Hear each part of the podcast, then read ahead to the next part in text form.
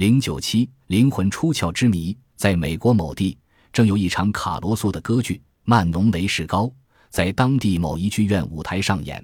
歌剧中的男女主角如痴如狂地在引吭高歌，在最高潮之际，一位坐在台下的妇女似乎完全被台上的举动迷住了。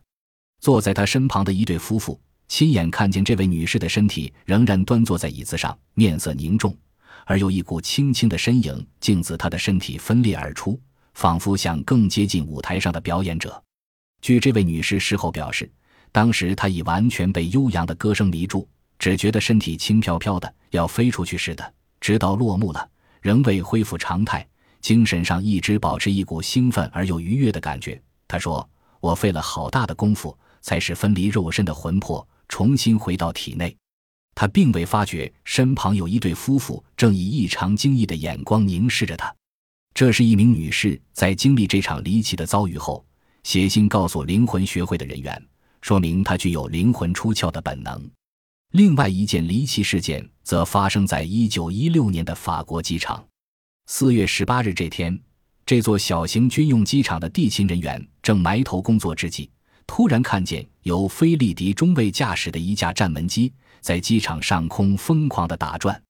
地勤人员看到这个情形，不禁捏了把冷汗，深恐飞机会跌落造成爆炸。但想到菲利迪中尉是个经验丰富的驾驶员，怎么可能如此失常？必定有意外情况发生，于是立刻准备救援工作。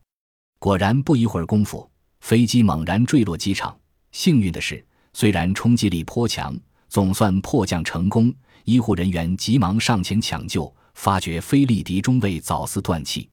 经过医官验尸，竟然意外发现，中尉并非因飞机降落受伤而死，却是头部中枪，当场毙命。那么是谁在菲利迪中尉死去后，继续驾驶着飞机平安地回到他所属的部队？据悉，中尉是个责任心很强、凡是勇于负责的官兵。那么，当高空中弹后，是否他的魂魄利用最后的余力，勉强把飞机送回基地？